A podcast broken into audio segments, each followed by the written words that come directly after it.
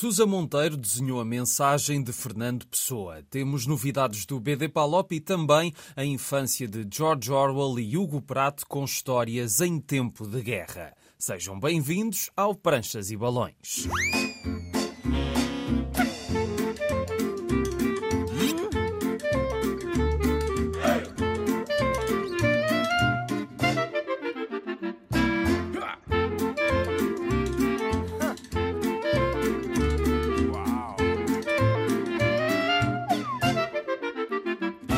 Cá estamos a trazer a banda desenhada à Antena 1. Hoje vamos conhecer a primeira leva de livros saídos do BD Palop, mas antes temos a primeira parte da conversa com a nossa convidada de hoje.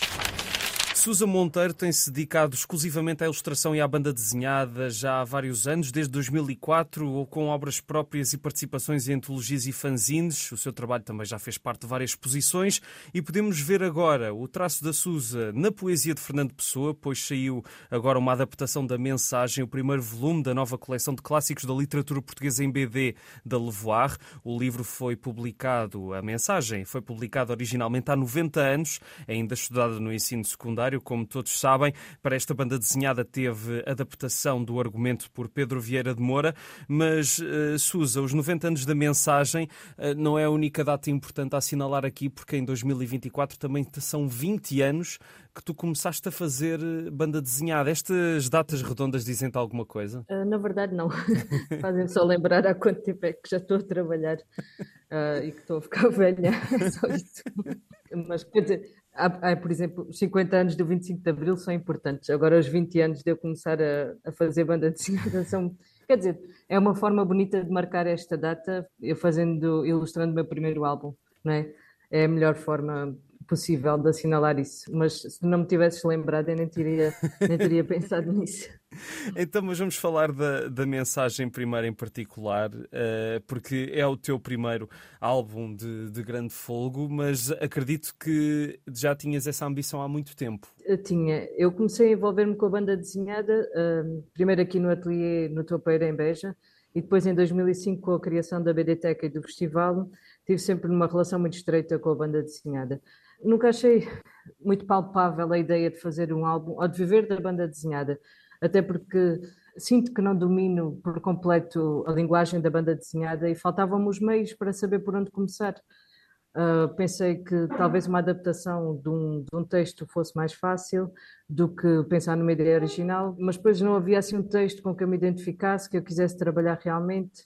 E depois, por outro lado, a ilustração foram sempre surgindo ofertas e propostas e esses projetos vão ficando para trás. Pronto, é sempre mais fácil ir atendendo a convites e, e a encomendas do que lançar-me no meu próprio trabalho. Não é que não fosse um sonho, mas foi sempre um sonho adiado e, sem, e não foi um sonho muito concreto. Quando te contactaram para fazer a mensagem, se calhar a primeira coisa que tu pensaste é aquilo que muita gente está a pensar, mas como assim a mensagem em banda desenhada? Deve ter sido uma coisa, mas espera aí, se eu, se eu já, já tenho esta dificuldade em tentar encontrar uma, uma coisa minha para para, expressar e para conseguir desenvolver-me na linguagem da banda desenhada, de repente o Fernando Pessoa. Como eu soube logo que ia ser com a adaptação do Pedro Moura, uhum. fiquei logo mais descansada, porque uh, eu saberia que ele me ia ajudar em tudo aquilo que eu precisasse, porque o Pedro tem muito mais experiência na área da banda desenhada em concreto, né? como argumentista e também como teórico e professor.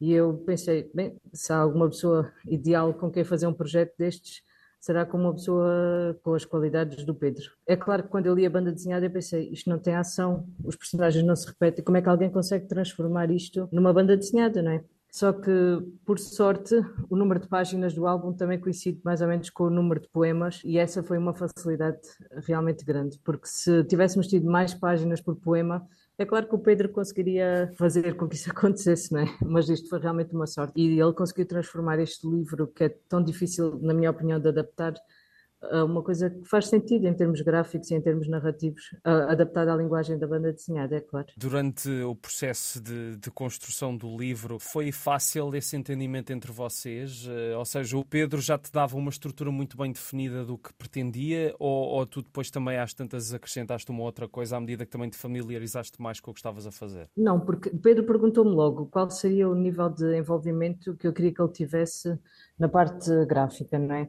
E eu disse: Olha, Pedro, o máximo envolvimento possível, ajuda-me com tudo, porque se calhar se nós tivéssemos tido um, um, ano ou isso para fazer o álbum, eu podia ter eh, procurado mais e estudado mais também. Assim tive que confiar, e muito bem, na capacidade do Pedro de imaginar logo o livro. E como eu também tenho muita prática da parte da ilustração, na, na prática de interpretar o texto e conseguir fazer, então assim, com estas dicas todas, ainda foi mais fácil e, e foi um trabalho muito, muito fluido. Ele passou-me a primeira parte do argumento, eu fui trabalhando e depois ele passou uma segunda parte. Eu acho que foi das, dos trabalhos mais fáceis que já fiz. Difícil em termos, por exemplo, técnicos e alguns desafios do desenho, mas que, que foram realmente eh, das coisas que tornei este trabalho mais emocionante. Eu gostei muito da adaptação que ele fez. Foi quanto tempo o processo? Disseste que Olha, se fosse um ano era diferente, mas quanto tempo é que foi? Eu estive aqui a confirmar os meus e-mails e eu recebi o, a primeira parte do argumento em julho. Okay. Só que não pude começar logo a trabalhar. Comecei a trabalhar, penso que em agosto, e foi mais ou menos isso. Comecei a trabalhar muito lentamente e depois, conforme o tempo ia passando, comecei a trabalhar cada vez mais depressa. Foram cerca de 3, 4 meses de trabalho realmente intenso, até ao dia 15 de dezembro, que foi quando ficou tudo terminado. Pegando aqui ainda há 20 anos ou mais neste caso, antes de voltares a Beja em 2005, uh, estiveste a estudar cenografia, figurinos, cinema de animação, estiveste sim, por Lisboa. Na altura, decidires voltar para Beja uh, foi uma coisa difícil ou também derivado uh, do percurso que estavas a fazer e se calhar alguma insatisfação que sentias uh, com o que estavas a fazer? Uh, eu estudei de facto cenografia e figurinos, embora sempre gostasse de, de, desenhar. Foi ali um momento de juventude, digamos assim, em que pensei, ah, não, não, quero fazer outra coisa diferente, desenhar posso sempre desenhar. E depois ainda trabalhei um bocadinho uh, em teatro e fiz também um bocadinho de cinema como figurinista e fiz também caracterização, pronto. Então trabalhei com os grupos, pensei realmente isto não é para mim. Então estava um bocadinho na procura, nunca deixando o desenho, obviamente. E depois coincidiu, já existia aqui o ateliê de banda desenhada em Beja e eu vinha muitas vezes ao fim de semana, não é? E quando acabei o curso de cinema de animação, passei uns tempos em Beja, depois ainda voltei e trabalhei aí perto de Lisboa, mas não estava feliz com a minha vida, pronto, estava à procura. E depois, como o Paulo Monteiro tinha este projeto da BDTeca e do festival, e eu até na altura nem era leitora de banda desenhada. A só sério? Que, ok. A sério, porque era como muito do público português que pensava que a banda desenhada era uma coisa só para crianças. É triste, eu sei, mas pronto, foi há 20 e tal anos não atrás. É, não é triste, acontece, acontece. É, é, como tu disseste, a maior parte das pessoas infelizmente ainda pensam um bocado assim, portanto não, não, não, não é cada vez é menos. Eu, sim, eu acho sim. que cada vez menos, felizmente. Uh, mas gostei tanto das pessoas, gostei tanto do ambiente e depois fizemos o primeiro festival e foi mágico. E depois fui tendo cada vez mais trabalho, obviamente, né? porque comecei com 20 e poucos anos. E é claro que a pessoa vai tendo mais e mais encomendas e tendo mais e mais visibilidade. E as coisas foram um bocadinho assim, mas é sempre difícil responder, porque há vezes em que penso que nunca devia ter voltado para Beja, mas por outro lado acho que fizemos um bom trabalho até aqui. Gostávamos de ainda conseguir ir mais longe, mas vamos ver. Já foi há algum tempo que falámos por aqui do BD Palop, a iniciativa que visa a criação e a publicação de obras de banda desenhada nos países africanos de língua oficial portuguesa. Agora saíram sete dessas obras, eh, resultantes da primeira edição do BD Palop, edição da Seita. Fábio Ribeiro, eh, membro do Anima Estúdio Criativo e coordenador desta iniciativa do BD Palop. São sete propostas muito diferentes, mas houve duas desta primeira edição que para já eh, ainda não foram publicadas não é? Sim, é, é isso mesmo. O concurso foi lançado para nove duplas criativas, três de cada país, Moçambique, Angola e Cabo Verde. Uh, no entanto, nós temos um prazo que é, é relativamente apertado para o desenvolvimento de, de, das obras e duas delas não conseguiram entregar a tempo. O que acontece é que elas transitam então para a segunda edição, vão ser lançadas juntamente com a segunda coleção, se tudo correr bem, em junho de 2024. Destas eh, obras que pelo menos as pessoas já podem ler, estão disponíveis no, no site bdpalop.com. Uh, o que é que tu achas desta primeira leva de, de publicações? Achas que o objetivo do BD Palop está-se a cumprir? Estão a, a, dar voz a novas vozes e a mostrar a variedade que a BD pode ter nos Palop? Nós não sabíamos bem o que, o que esperar, mas isto é um, é um primeiro passo, uhum. não é? Uhum. E este primeiro passo trouxe toda esta diversidade em termos de estéticas e de histórias que, que estão presentes já nesta coleção e que uh, vão ser reforçadas com esta segunda, não é? E, e, e, com uma terceira, cujo concurso vai ser lançado agora. E é isso que se pretende. Existe, obviamente, uma curadoria no início, não é? Quando os projetos são apresentados, é feita uma seleção por um júri independente de, de, de quais os projetos a avançarem, mas nós não vamos estar a, a, a, selecionar este tipo de abordagem ou aquele tipo de estética, não é? Então, uhum. O que acaba por acontecer é, é transparece, as, as, candidaturas acabam por transparecer dentro das obras uh, que depois são publicadas, não é? E, e, são bastante diversas, como se pode ver, não é? Nós temos uh, desde o, obras que, que focam o cotidiano, como a Torre Nova, o cotidiano de um prédio em, em, em Maputo, em Moçambique, histórias de, de super-heróis, como o Bonga, não é? Super-heróis num futuro próximo, ou livros mais infantis, como a Turma do Cabralinho, que por acaso, e mesmo em termos de vendas, não é? Porque isto depois traduz também, nas vendas também tem sido um processo bastante interessante, não é? De ver como é que o público se relaciona com, com, com estas obras, que têm estado a correr até ao momento bastante bem, não é? Mas voltando à tua questão, essa diversidade é um pouco, uh, talvez, a riqueza de, de, deste projeto que estamos a trazer aqui, uh, com essas novas vozes, com essas novas estéticas e com o objetivo de finalmente de, de começar a criar um pouco esta identidade uh, africana de língua portuguesa, não é? Em termos da banda desenhada. Estes sete livros mostram esse primeiro passo do BD Palop, mas para o próximo concurso, uh, o que é que nos podes dizer já a nível de datas? O concurso irá abrir dia 15 de fevereiro e estará aberto até dia 15 de março. Dia 15 de março é o último dia para entregarem as candidaturas. Então, a partir do dia 15 de fevereiro, o regulamento de, de, deste terceiro concurso da BD PAOP estará disponível no site. Podem consultar. A ideia é termos duplas criativas, é, é, é importante. É uma pessoa de ilustração e uma pessoa de, de argumento. Dentro das candidaturas, temos também uma bonificação para candidaturas que tenham um ou mais elementos do sexo feminino, com uma ideia de tentarmos nivelar um pouco também a participação das mulheres na banda desenhada tem estado a ter um resultado bastante interessante. No primeiro concurso foi bastante desnivelado em termos de candidaturas, enquanto no segundo, como se pode ver já no, no, no website, temos 50-50, temos metade mulheres, metade homens, o que é, é uma vitória para nós já neste, neste momento, porque nós queremos que esta representatividade não é, de, das diferentes estéticas e histórias esteja também uh, equilibrada em termos de, de género. Não é? Como imagino, isto é um projeto pioneiro nesta área. Sim. Não é? Nós estamos a criar tudo de raiz. E é, é, ainda estamos muito a papar terreno, não é? E esta, esta primeira coleção está-nos a dar um pouco essa. Pronto, uh, não só, por um lado, a percebermos como é que o público reage a isto, mas também a criarmos de algum modo esse, esse, esse público, esse nicho, não é? Sim. E hum, as obras que aí vêm vão, vão contribuir para essa diversidade. Esperemos estar presentes em mais festivais também de banda desenhada para começar a, a, a divulgar de forma mais eficaz estes autores e a criar um, um, uma cadeia de valor para a banda desenhada e para as áreas conexas uh, onde estamos a trabalhar. Era como tu estavas a dizer, não é? É um primeiro passo e é claro que sempre as coisas ao início são um bocadinho mais uh, complicadas, mas eh, já esta nova edição mostra que o BD Palop e essa variedade de 50-50, como estavas a dizer, entre homens e mulheres, mostra que ainda há, há muito por fazer e, portanto, concorram a partir de 15 de fevereiro. Uh, está tudo em BD Palop. Daqui a pouco temos uma adaptação de um livro de George Orwell que fala da sua infância, tamanhas eram as alegrias, mas antes voltamos à conversa com a Susa Monteiro. Desses trabalhos que, que fizeste antes do teu regresso a Beja, mantens algum contacto, por exemplo, com o mundo não. do cinema? Vais sabendo alguma coisa do que se passa por aí ou, ou não? O que aconteceu, por exemplo, foi que há uns dois, três anos atrás, fui convidada pelo Zé Miguel Ribeiro para trabalhar na Naiola, por exemplo. Foi enquanto desenhadora, não é? Porque eu não tenho, nunca mais pratiquei a animação e pensei sempre que era uma área que eu, embora goste de ver, que nunca iria fazer. Só que foi, foi realmente um projeto bonito uh, em que eu gostei muito de trabalhar. Mas não, nunca mais, só enquanto consumidora e enquanto fã. De vez em quando ainda fiz uns projetos a convite de algumas produtoras para aqueles concursos do ICA, mas nunca aconteceu ser selecionado. E então vamos ver. Este ano, em princípio, terei mais um. Voltando ainda à mensagem, porque eu tenho curiosidade de perceber no secundário como é que era a tua relação com a pessoa. Uh, oh, se, era, era má, não é? Pois. uh, por, por, acaso, eu, ano, acho que foi o ano passado, há dois anos, ilustrei um, um manual de português e pensei realmente que a escolha que fazem dos textos para os miúdos é péssima eu, eu, gosto muito de poesia, sou uma grande fã de poesia. Uhum. Não tanto do Fernando Pessoa, mas de, de muitos outros poetas muito, e diferentes, de, diferentes entre eles. Uh, um bocadinho mais de poesia mais moderna também. Só que, digamos que na escola a minha relação era má com quase tudo.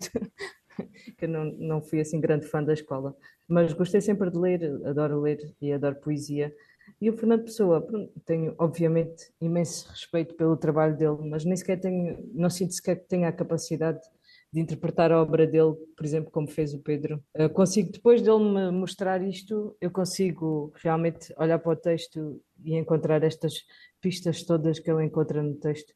Mas à partida não, não é o género de leitura que eu que eu me sinta capacitada a fazer. Quando dizes da, da escolha dos textos uh, na, no, nos manuais escolares, isso achas que são textos que depois também não puxam os, os miúdos para. Não, não. Acho okay. que não puxam nada. Acho que com tantos poemas bonitos que há, eles escolhem sempre as mesmas coisas, coisas super datadas. Por exemplo, O Amor de Perdição e uf, outros tantos. Eu acho que podia... há alguns bonitos Alguns textos são bonitos, mas a maior parte dos poemas que eu, que eu ilustrei, eu pensei que é, é difícil chamar um, um miúdo de 12, 13 anos para o universo da poesia com esta escolha, não é? E achas que com esta mensagem os miúdos podem ficar um bocadinho mais confortáveis com a pessoa ou não? Eles vão adorar. Estou a brincar. Eu espero bem que sim. Pelo menos eu mostrei aos meus sobrinhos que fiz essa triagem. E para mim, um livro de poesia é apelativo. Para mim, o texto da poesia escrito num livro é apelativo. Mas a banda desenhada também é apelativa, não é? Uhum. E aqui, este livro tem o texto completo. Portanto, o jovem que leia esta adaptação tem acesso ao texto completo do Fernando Pessoa. E tem acesso a mais alguma coisa, não sei se é necessário ou não, mas enriquece a leitura, ou complementa, por assim dizer. Não tira a, a, todo o valor que tem o poema por si só. Sim. Apenas faz uma, uma leitura diferente, é como se fosse uma adaptação ao cinema. É interessante pela interpretação que os autores fizeram, é interessante por aquilo que, pela leitura que os autores fizeram da, da obra, isso acrescenta sempre algo mais. Eu acho que, espero que a parte gráfica e visual é sempre muito apelativa, pelo menos para mim é, e imagino que para, para os miúdos o público-alvo, eu não sei bem qual é o público-alvo. Para mim, o público-alvo é desde os 10 até à idade adulta, não é? Sim. Mas, sim. mas eu espero que sim, espero que, que sintam, de certa forma, mais capacidade de entendimento do texto, assim explicado pelo Pedro Moura e por mim de certa forma. Sim, sim, e o que é muito interessante nessa, na, na, visão que vocês dão à mensagem também está muito no uso das cores. Eu gostava de perguntar um bocadinho uh, como é que foi para ti, porque é assim, por exemplo, temos aqui, uh, agora estou aqui com a, com a página 34, 35 aberta, que é com o Dom Sebastião muito amarelo, não é? Com, com os azuis e, e, e depois também as partes a preto e branco e esta dupla página fabulosa uh, numa, numa espécie de ilha com o Fernando Pessoa, o Bandarra e também o Padre António Vieira. Como é que foi para ti eh, colorir esta, esta obra? Porque me parece que foi um trabalho muito complexo, ou não? Isto dito Olha, de um leigo da matéria, porque eu colorir não percebo nada. Não, mas, mas, por exemplo, este código de cores, e ainda bem que ele é bem visível, é uma sugestão do argumento do Pedro. Moura. Então ele, divide, o livro já tem assim uma divisão, não é? E o Pedro ainda realçou mais essa divisão uh, através de, de, códigos de cores, por assim dizer. Tem algumas páginas em que não posso usar o azul, outras páginas em que não posso usar o vermelho, ou algumas páginas a preto e branco, e tudo isso segue uma lógica uh, que está descrita no argumento do Pedro. E algumas partes realmente foi um desafio. Primeiro é preciso explicar que, que eu fiz a, a, parte da linha em papel, não é? Fiz uhum. com, em papel vegetal com, com caneta. E depois colori no iPad.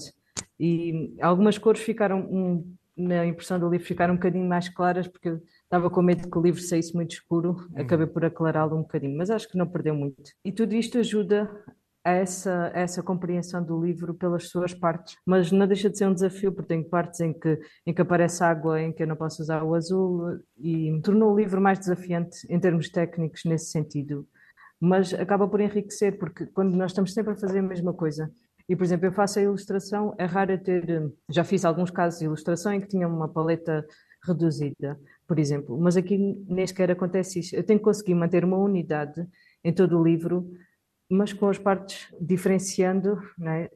Até havia aqui um, umas partes de desafio que eu não consegui fazer tão bem como, como. Quer dizer, o Pedro mostrou-se sempre satisfeito com o meu trabalho, mas havia aqui umas partes que ele queria que eu puxasse mais para um. desconstruísse um pouco mais as imagens e eu, como tenho aquele desenho muito. estou sempre agarrada muito àquilo que, que, eu faço e às vezes tenho um bocadinho de dificuldade em me libertar, mas tem, tem esses desafios e eu acho que é uma leitura engraçada também perceber estas, estas divisões o livro tem várias leituras, não é? Sim. Tem estas partes, até tem umas páginas que foi o Pedro que, que escreveu, não é? Uhum. Não fazem parte da mensagem. E essas têm um género de leitura. E depois cada, cada poema e o seu simbolismo, não é? Porque o Fernando Pessoa é muito, pronto, tem uma linguagem muito simbólica. E o Pedro também tem um grande apreço por isso. E eu também tenho, uh, no meu trabalho pessoal, também gosto, acho que o simbolismo é sempre uma riqueza. E neste caso, o simbolismo vem também através das cores, nas das formas. Os livros de George Orwell têm sido muito procurados nos últimos anos e desde que a obra entrou no domínio público têm-se repetido as edições e reedições principalmente de dois títulos, talvez já enjoem a enormidade de referências que continuamos a ler, a ver e a ouvir a 1984 ou à Quinta dos Animais ou Triunfo dos Porcos, que têm povoado o nosso imaginário nos últimos anos. De qualquer forma, são livros incontornáveis aos quais não conseguimos escapar, mas é estranho que, mesmo com o grande impacto dessas duas histórias, parece que o resto dos escritos de Orwell não as tem acompanhado em popularidade, o que é uma pena porque há muitos livros para conhecer, não só outras ficções, como também ensaios, e talvez seja aqui que encontramos os melhores textos do autor. E é um desses ensaios, uma longa obra autobiográfica sobre alguns anos da infância de Orwell, que surgiu recentemente em banda desenhada. Falamos de Tamanhas Eram as Alegrias, teve o texto adaptado por Sean Michael Wilson e o desenho por Jaime Stable e foi lançado entre nós pela Cavalo de Ferro. É uma obra fascinante por nos dar as memórias de Orwell de um tempo conturbado, vivido num colégio interno com a sua hierarquia própria, em que os males daquele ambiente podem ter sido amplificados pelo olhar da criança, com algumas coisas a sobressaírem com o passar do tempo e a talvez colidirem com as memórias de outros colegas da geração do autor, como nos avisa Sean Michael Wilson no prefácio e o próprio Orwell, no presente, ao longo de uma viagem de comboio, vai revisitando esses tempos na BD, mas assumindo que as memórias de um dado período enfraquecem com o tempo.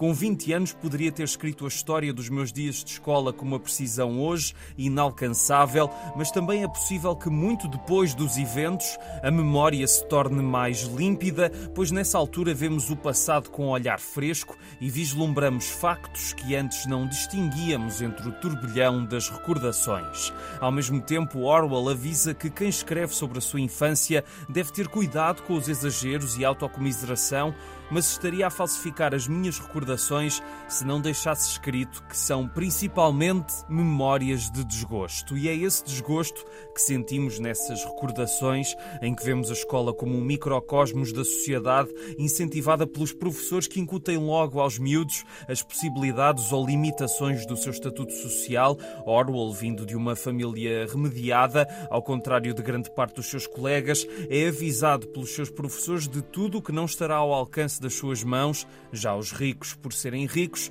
podem ter o mundo a seus pés. E é esse ambiente altamente repressivo e traumatizante que sobressai das páginas desta adaptação, num estilo a preto e branco que dá vida a várias metáforas do texto, com graça e, por vezes, com o sentido aguçado do medo que Orwell deve ter sentido naquela escola, feita de contradições, em que os ideais seriam inalcançáveis porque, segundo os adultos daquele espaço, tudo depende de quem somos e não do que fazemos.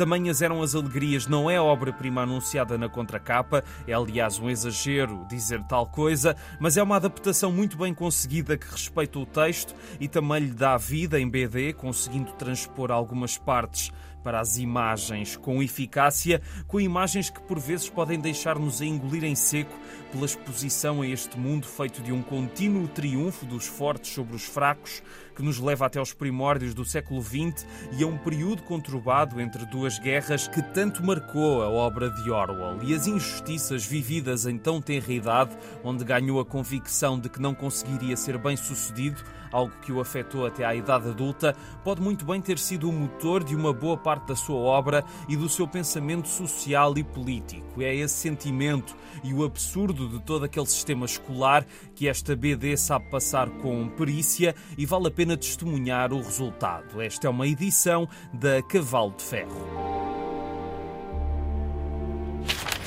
Vamos fechar com a recuperação de uma obra de Hugo Pratt, mais um volume de uma coleção da Aula dos Livros, mas antes há mais conversa com a Susa Monteiro. Pegando aí numa coisa que tu disseste, teres uh, dificuldade em libertar-te uh, do que costumas fazer, uhum. o que é que seria preciso para conseguires isso, se é que tu queres na verdade? Porque eu, eu honestamente ah, não, não percebo uh, o que tu dizes, porque acho que funciona bastante bem o livro como está, mas lá está, a artista é a artista, não sou eu. Portanto, queria perceber pois. um bocadinho melhor isso.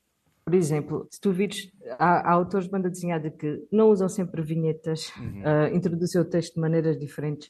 Em alguns um, sítios o personagem sai fora da vinheta e eu, como tenho tão pouca prática em termos de banda desenhada, é como se calhar na pintura ou na ilustração eu já consigo soltar-me mais, não é? Mas na banda desenhada, por não ter tanta prática, acaba por ser esta coisa muito rigorosa da vinheta, do texto, da, da caixa de texto, etc. E nesse sentido é que eu não me consegui libertar, embora eu tivesse posto livros e livros e livros na minha mesa e visto, ah, é incrível como é que este autor faz isto. E sem medo, as pessoas lançam-se sem medo, não é? E conseguem complementar. Por exemplo, o Dinis Cunefrei, ele teve aqui uma exposição em Beja e ele conseguiu, para cada parte da história, até utilizar inclusivamente técnicas gráficas diferentes. Há alguns artistas que não têm medo e conseguem complementar aquilo que pretendem dizer com técnicas diferentes e com. É como se eu tivesse este medo de, experimentar coisas novas. Também é verdade que num tempo reduzido é sempre a pessoa acaba por procurar claro. sempre aquilo que sabe fazer melhor, não é? Mas gostava de ter a hipótese se voltar a fazer um álbum de banda desenhada, que eu gostava realmente de fazer, ter essa hipótese de ser mais experimental, pronto. Utilizar a parte gráfica como um complemento àquilo Sim. que se pretende dizer. Desculpa continuar a insistir nisto, mas, mas eu não acho que o rigor possa também só ser derivado da falta de tempo ou de falta de prática ou, ou, ou medo mesmo por experimentar extravasar os limites, porque há autores também muito rigorosos que funcionam muito bem. Não será mais o teu estilo que tu inconscientemente pões na banda desenhada? Uh... Ou, ou, então a minha incapacidade, porque eu, acho que, eu acho que não, mas, mas eu, o que eu quero dizer com isto é, eu sei que sou uma desenhadora capaz, não é? Só que às vezes uh, o medo de, de, experimentar coisas novas, neste caso, como é um, uma encomenda, como é um trabalho que vai chegar a um público muito vasto, é também importante para mim que haja uma boa recepção, não só primeiro do, do Pedro e da editora, não é? Mas depois também do público, e é preciso não, não, não esquecer que isto não é uma editora alternativa, não é? Uhum. Isto é um, uma obra comercial e que pretende chegar ao, ainda que com valor artístico, pretende chegar ao, ao, ao maior número de pessoas possíveis, claro. claro. Mas, mas eu diverti-me muito a fazer. Em termos de desenho, diverti-me realmente a fazer este livro.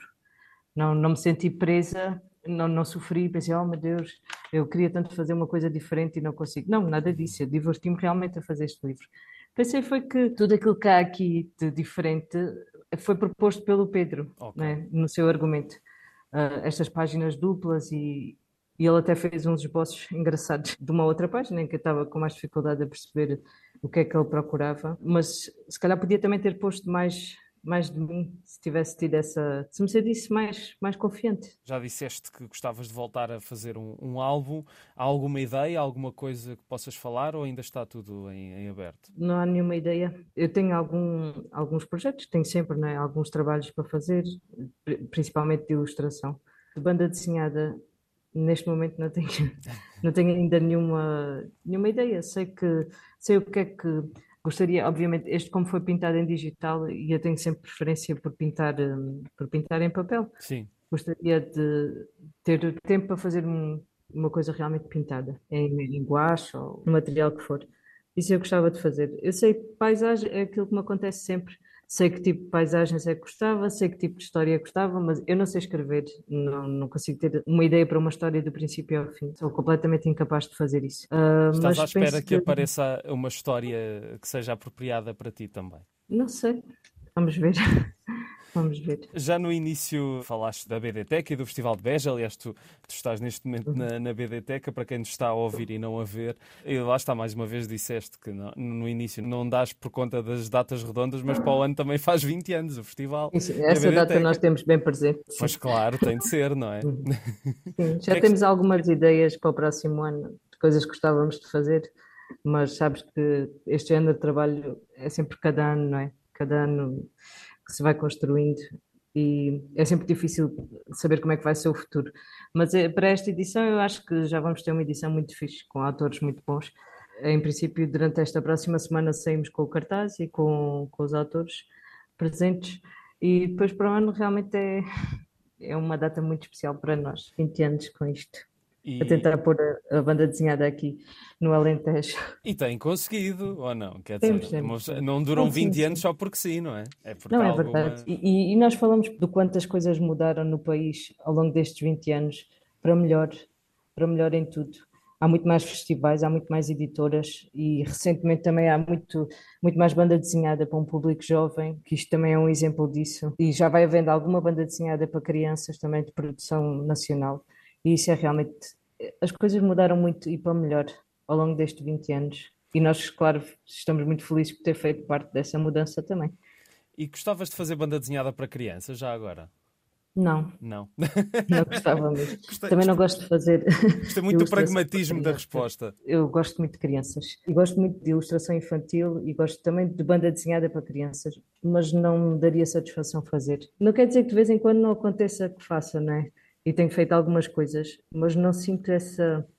Não é uma coisa que, que me dê prazer. E eu acho que, no que diz respeito às crianças, é muito importante que quem faz tenha realmente gosto naquilo que está a fazer, porque é uma coisa importante, porque marca a vida das crianças. Eu sei porque quando eu era pequena os livros que eu tinha, ainda hoje me lembro deles todos, não é? E o impacto que, que os livros têm em nós em adulto é um bocadinho diferente. Mas acho que é uma questão de paixão e eu realmente não tenho, não tenho essa paixão de trabalhar para crianças. Para terminar, eu gosto sempre de pedir sugestões de livros a quem cá vem, pode ser de banda desenhada ou não uma ou duas coisas que acho que vale a pena deixares aos nossos ouvintes. Então, eu posso dizer os livros que tive aqui na minha mesa enquanto fiz aqui o livro da mensagem, do Antoine Cossé, o Metax, é um autor que eu gosto muito, um autor muito moderno francês, que eu gosto muito. Tive também do Jérémy Moreau, também é um autor francês, tive dois livros dele aqui. Do Christophe Blanc, o Isaac o Pirata, já tem uns aninhos, mas esse, por exemplo, é um dos autores que eu acho que é tão livre a desenhar, não é? Na verdade, aquilo é super estruturado e super rico em termos visuais, mas ele desenha como se estivesse a fazer nada, não é? Exatamente. Uma coisa super, super simples. Tive mais alguns. Ah, o Benjamin Bachelier, também é um autor francês. Comprei agora o livro dele, o Olifante, que é, que é lindíssimo também. E são essas as minhas sugestões. A par de Corto Maltese, Os Escorpiões do Deserto é a série mais célebre de Hugo Pratt, mas a obra do mestre italiano foi extensa e multifacetada no nosso país, bem que conhecemos uma boa parte desses títulos ao longo das décadas, ainda há coisas para descobrir ou para serem reeditadas porque estão há muito tempo esgotadas entre nós. Há uns meses falámos por aqui de Ana na Selva, o primeiro volume de uma nova coleção da Ala dos Livros que quer dar a conhecer outras obras de Pratt e a lançou, entretanto, mais um livro nessa coleção. Koinski relata meia dúzia de coisas que sei sobre eles. Koinski é o major polaco dos Escorpiões do Deserto, série para a qual a Ala dos Livros fez a primeira edição integral em Portugal, mas este livro pode ser lido independentemente da série dos Escorpiões, até porque aqui temos cinco histórias passadas nas guerras mundiais, narradas por outras personagens, mas que Prato juntou no mesmo livro, justificando por se tratarem das memórias escritas escritas por Kowinski durante a campanha italiana de 1943 a 45. O autor desenhou estas histórias na década de 50 e só entre 88 e 92 é que elas foram publicadas pela primeira vez na revista Corto Maltese. Este livro é uma edição de luxo em que cada história é antecedida por um dossiê que contém uma introdução em que nos falam mais dos contornos destas memórias, mas também esboços de prato e fotografias que serviram de documentação para a história ou que têm a ver com os ambientes retratados e são aventuras muito diferentes em cenários distintos que mostram a imaginação de Prata entre o relato mais estratégico de um combate até aos delírios de uma personagem. Temos, por exemplo, dois soldados australianos a arriscarem-se a serem condenados por deserção para irem a um bordel, dois irmãos num contraturpedeiro em que um deles será considerado erradamente um herói e sentir-se-á culpado por, na verdade, ter sido um cobarde, um soldado que tem uma moeda que é o seu amuleto e ainda um homem que fala com um comboio com o qual viveu um acontecimento perturbante no passado e por fim a história com algum romantismo e tragédia de um oficial inglês com a resistência italiana. Tudo isto numa edição que apesar de poder afugentar o leitor ocasional de BD por estarmos a falar de uma obra pesada no seu peso mesmo e também no preço, o preço é de facto elevado, é incontornável não só para os amantes de Hugo Prato, como também para aqueles que querem conhecer a sua obra. Este Kowinski relata é mais do que uma simples curiosidade da obra do autor italiano e mesmo que a qualidade das histórias seja irregular, e eu gostei mais da dos dois irmãos e a da moeda, apesar das cinco histórias serem muito diferentes e dispares na sua qualidade, encontramos alguns dos pontos facilmente reconhecíveis do estilo do mestre, não só no desenho como nos temas das histórias, do romance ao companheirismo, passando pelo absurdo da guerra e das pequenas e grandes tragédias, dos pequenos e grandes conflitos e pela imprevisibilidade com que o real e o imaginário convivem sem nos prepararem muito para isso. Histórias de guerra com tensão, humor e profundidade, assinadas por Hugo Prato numa edição da Aula dos Livros. Obrigado por ouvirem o Pranchas e Balões. Está sempre na RTP Play, Spotify, Apple e Google Podcasts, Facebook e Instagram Pranchas e Balões, tudo junto, a sonoplastia do Tomás Anaori e eu sou o Rui Alves de Souza. Até à próxima.